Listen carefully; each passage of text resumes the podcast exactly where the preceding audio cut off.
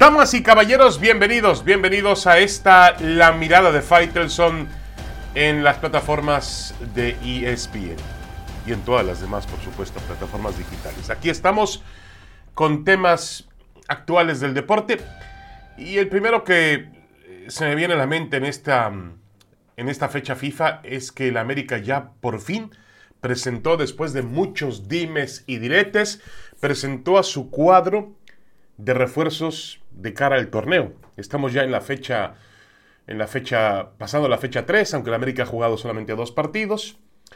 Y bueno, ya finalmente, insisto, y después de mucha impaciencia, de también algo de polémica, de algunas cuestiones por ahí anómalas en cuanto a la situación de que de obligar a periodistas de la propia empresa que es dueña de la América a ofrecer una disculpa por alguna crítica. Después de todo eso, el señor Baños nos viene a decir, imagínense ustedes lo que nos viene a decir el señor Baños, que el América está, que el América está listo para ir por el título. Por favor, ¿cuándo el América no ha estado listo para ir por el título? El América siempre ha sido un protagonista por el título del fútbol mexicano. Antes de Baños, con Baños, y aun cuando se vaya el señor Baños, porque nadie es eterno, pues el América seguirá siendo un equipo que aspira a lo máximo, a ser campeón del fútbol mexicano. Ahora, ¿tiene más herramientas Santiago Solari? Sí, aunque a mí me parece que eh, ya desde el torneo anterior, el América era un equipo realmente solvente en cuanto a temas de plantilla. Es decir, tenía futbolistas de gran nivel.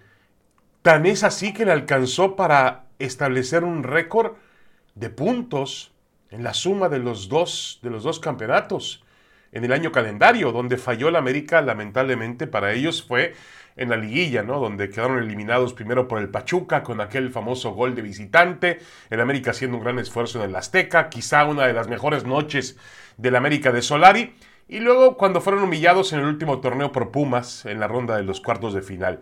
Es decir, eh, ha fallado el América en el momento clave y cuando generalmente su historia apuntaba que no fallaba. El América solía ser un equipo de liguilla, poderoso, inquietante, un, animal auténtico cuando comenzaba esta fase del torneo. Eh, es ahí donde ha fallado. Eh, y yo creo que el que falló, el, el mayor responsable de ese fallo es Santiago Solari. Para mí Santiago Solari no aprovechó la calidad de futbolistas que tenía. Vamos a ver si aprovecha ahora este grupo de jugadores. Supongo yo que creado bajo su concepción, bajo su, su, deseo de apuntalar un equipo y de jugar bajo cierto estilo. Bueno, llegan Diego Valdés, llega el chico eh, llega Jonathan Dos Santos, em, llega también eh, Meré, el defensa central español, y está también eh, la presencia de Juan Otero, que fue la última, el último arribo de la América, un futbolista, la verdad, la verdad, de medio pelo, ¿eh? que no ha tenido grandes resultados en el, en, en, el fútbol mexicano todavía. En tres temporadas con Santos, sí ha jugado, sí ha participado, pero yo no me acuerdo la noche donde realmente Otero haya sido el gran protagonista. Dicen que lo ha llamado Solari o lo ha pedido Solari, primero por recomendación de Diego Valdés, el chileno que también llegó de Santos, que es un muy buen futbolista, y después porque eh, alguno de los auxiliares de Solari lo conoce de sus días en Estudiantes de La Plata, ahí jugó el colombiano también en el fútbol argentino, pero la realidad es que en Santos no ha demostrado todavía que es el futbolista que puede, que aparentemente puede llegar a ser. Es joven, Vamos a ver si finalmente da el do de pecho en el América.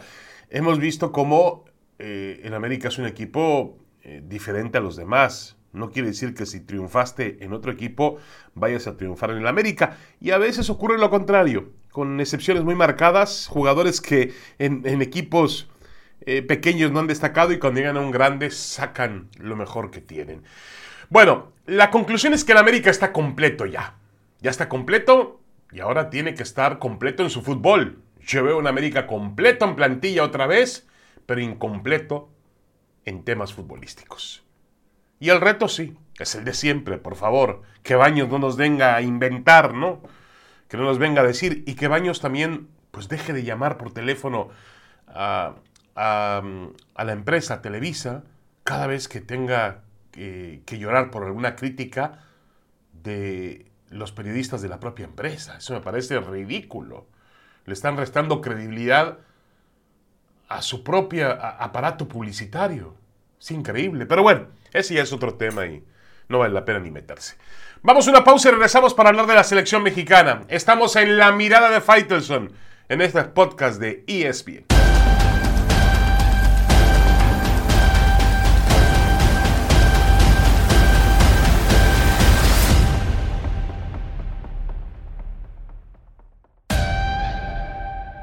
Estamos de regreso en esta mirada de Faitelson en las plataformas o desde las plataformas de ESPN. Eh, la selección mexicana de fútbol va a afrontar una fecha FIFA fundamental, sí, fundamental, que se ha vuelto más peligrosa después de lo que fue el, cierre, bueno, todo el 2021 del, del equipo del Tata Martino, que realmente no jugó a nada, retrocedió totalmente en su proceso rumbo a Qatar 2022 y ahora no es que tenga problemas porque el área también te permite tener ese tipo de problemas si vas a calificar al Mundial. Como decía el poco célebre eh, expresidente de CONCACAF, Jack Warner, que luego terminó en la cárcel, como otros más, que decía cuando le preguntó a un periodista mexicano, oiga, México, eh, eso fue en el proceso para el Mundial de 2014, cuando México trastabillaba ahí con, con los centroamericanos y había cambiado de entrenadores, se fue el Chepo a la Torre, le preguntaron a Jack Warner, oiga, señor Warner, en Miami, todavía me acuerdo aquella entrevista, ¿usted cree que México califica el Mundial? Y me dijo, duerman tranquilos, duerman tranquilos, que México va a calificar al Mundial de Qatar 2022. Yo también creo eso.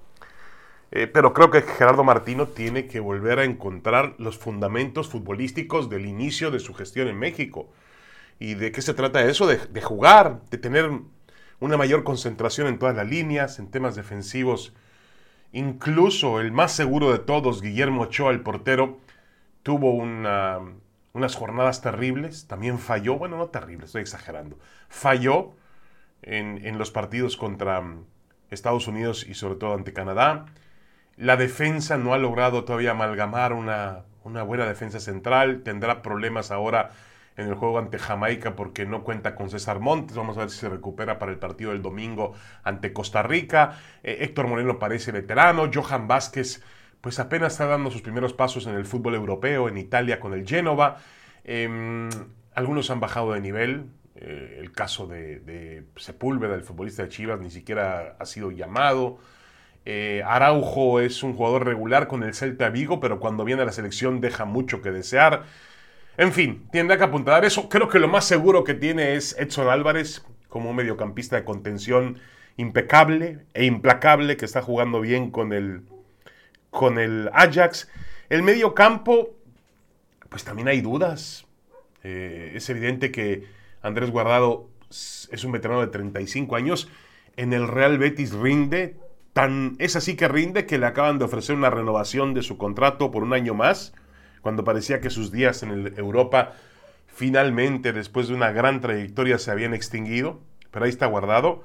Héctor Herrera, que juega, sí juega con el Atlético de Madrid, pero no ha terminado por ser ese jugador trascendental en el equipo del Cholo Simeone. Vamos a ver si juega Carlos Rodríguez, Charlie Rodríguez, que eh, aterrizó muy bien en Cruz Azul, después de ser cambiado de Monterrey a la, máquina. Y bueno, hacia adelante, pues eh, el problema del Martino es que no va a poder contar en Jamaica ni con Raúl Jiménez ni con Chucky Lozano. El primero por lesión, el segundo por tema de disciplinario, de tarjetas. Así que tendrá que pues eh, colocar las barajas que tiene, el Tecatito Corona, Rogelio Funes Mori y Alexis Vega, que anda bastante bien con las Chivas Rayadas del Guadalajara. Eh, hablando de Funes Mori, lo que son las cosas, ¿no? Eh, llegó aparentemente para sustituir al Chicharito Hernández, que está vetado. Y ahora resulta que de golpe y porrazo no solamente tiene que sustituir al Chicharito Hernández, también a Raúl Jiménez, cuyo proceso de, de, mm, regreso a las canchas tras aquel brutal impacto de noviembre del 2020 contra David Luis en el partido ante el Chelsea, pues la realidad es que no ha sido el mismo y, fue un, un, golpe terrible. Vamos, hay que decirlo como es, es un milagro que, esté, que siga jugando al fútbol. Por un momento se temía por su vida. Y le ha costado trabajo a Raúl Jiménez. Poco a poco ha ido regresando y esperemos que esté mejor este año y que termine bien para poder estar en el Mundial en un gran nivel. Pero realmente la responsabilidad ahora recae en Rogelio Funes Mori. Y vamos a ver si Funes Mori, que tampoco ha sido el mismo futbolista de otras temporadas con Rayados de Monterrey, ha bajado tanto en su club como en la selección. Vamos a ver cómo le va a Funes Mori. Pero esta es la selección que tiene Martino. No hay otros nombres, vamos, no hay, no hay forma. Por ahí está Gerardo Arteaga, que puede ayudar por izquierda, el Guti Gutiérrez, que, que mm, también puede colaborar en el medio campo. Pero hasta ahí nada más. No hay un as bajo la manga. No lo hay. Aquellos que piden al chico Marcelo Flores están locos. Ni siquiera juega en la, en la primera división inglesa. ¿Cómo lo vas a traer a una selección mexicana? No. El caso de Chicharito, bueno, sí tendría que estar, pero no está, tampoco eh, hay que em, rasgarse las vestiduras por eso. Creo que México tiene un equipo de fútbol que para este nivel tiene que ganarlos. Tiene que ganarle a, Jamaica, mm, a Costa Rica y a Panamá, si quiere, obviamente, estar en el Mundial. Hoy en día no parece existir esa seguridad o esa confianza de que México va a trascender en el Mundial. Y hay que recordar siempre que Gerardo el Tata Martino fue traído para eso, no para ganar la eliminatoria, no para clasificar el Mundial, para trascender en una Copa del Mundo. No olvidemos jamás el cometido principal. Una pausa y regresamos con más en la mirada de Fighters.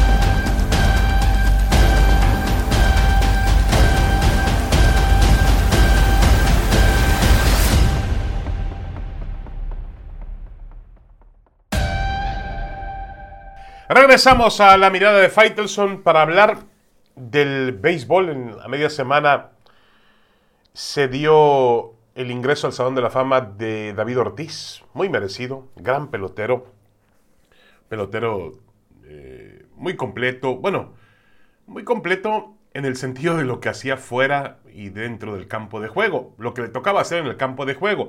La gran polémica con David Ortiz, el famoso Big Papi, es que pues solamente cumplía una de las partes del juego que es batear, pero lo hacía fantásticamente bien.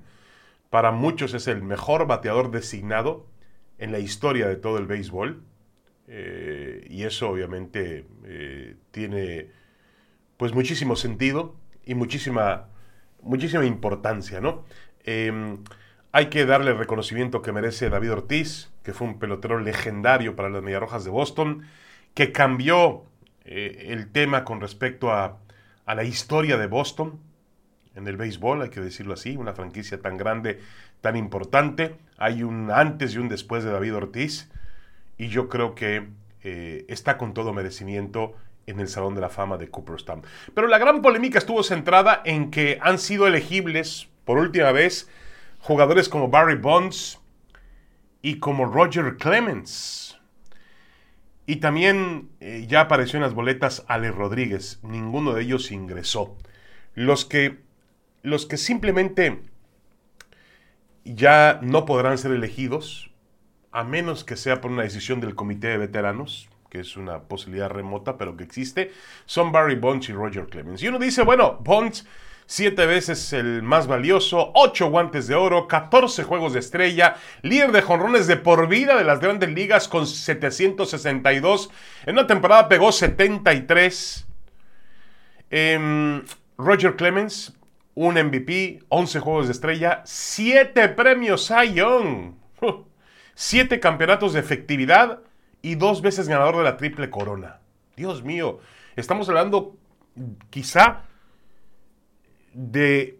No, no, estamos hablando de uno de los mejores bateadores y uno de los mejores pitchers en la historia del juego. Así nada más. El problema es que utilizaron sustancias prohibidas. El problema es que mintieron. El problema es que, es que fueron tramposos.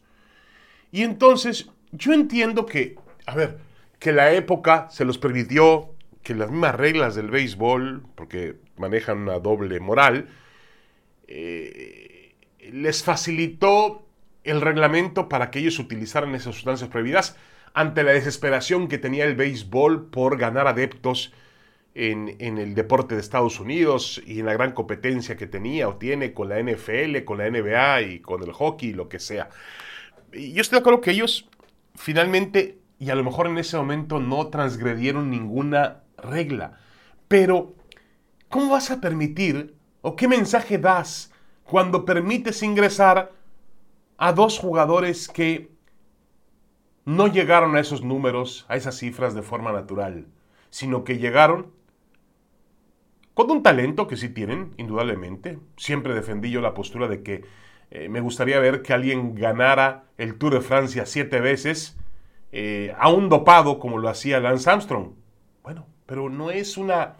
A ver, no es esa una, una reflexión correcta de mi parte, no. No voy a hacer una apología del doping, una apología del engaño, una apología de, la trampa. No. Lance Armstrong fue despojado de los siete Tours de Francia porque había cometido una trampa. Punto. Se acabó. Igual lo de Barry Bonds, igual lo de Roger Clemens. ¿Cómo puede ser que Bonds haya superado a Baby Ruth, a Hank Aaron, a Hank Aaron y a Baby Ruth cuando ellos ni Aaron ni Ruth utilizaron sustancias prohibidas? O lo mismo de Roger Clemens, ganar siete premios a Young, además mentir. Yo creo que el Salón de la Fama no es para eso. Hay un ejemplo que sigue perdurando, que es increíble. Pete Rose, no el hombre con más hits en la historia del béisbol, uno de los mejores bateadores de todos los tiempos, no está en el Salón de la Fama por un tema que tiene que ver con apuestas. O sea, ni siquiera el uso de sustancias prohibidas. Y no le dejaron entrar al Salón de la Fama. Entonces, ¿de qué, de qué, de qué estamos hablando?